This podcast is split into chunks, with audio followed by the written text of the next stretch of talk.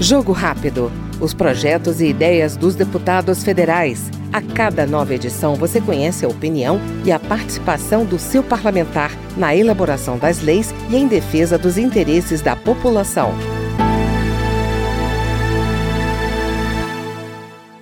Projeto de integrantes do pessoal retira a autonomia do Banco Central. Um dos autores da proposta, deputado Chico Alencar, do Rio de Janeiro, questiona a independência da instituição ao considerar que o modelo atual mantém o BC submisso a grandes interesses financeiros. Os termos contaminam, iludem, enganam.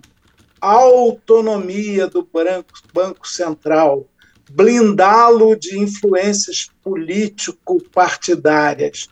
Tudo isso é uma falácia, porque a independência de um órgão monetário como o Banco Central, ela não pode ser plena e total, porque isso significa prevalência do financismo.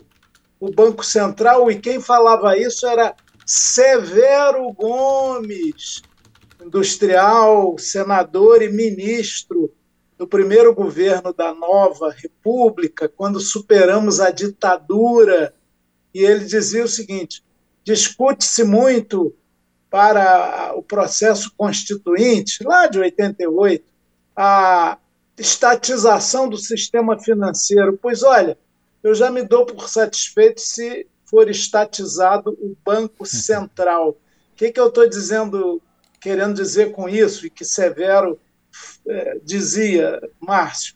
Que, na verdade, um ente público como o Banco Central do Brasil, tem que estar a serviço do interesse público, e não como é hoje, basta olhar a composição da sua diretoria, o histórico de acionistas e trabalhos dos seus diretores, a começar pelo atual presidente, é, no mercado financeiro, no mundo privado e na política partidária. Nós ouvimos no Jogo Rápido o deputado Chico Alencar, do pessoal do Rio de Janeiro.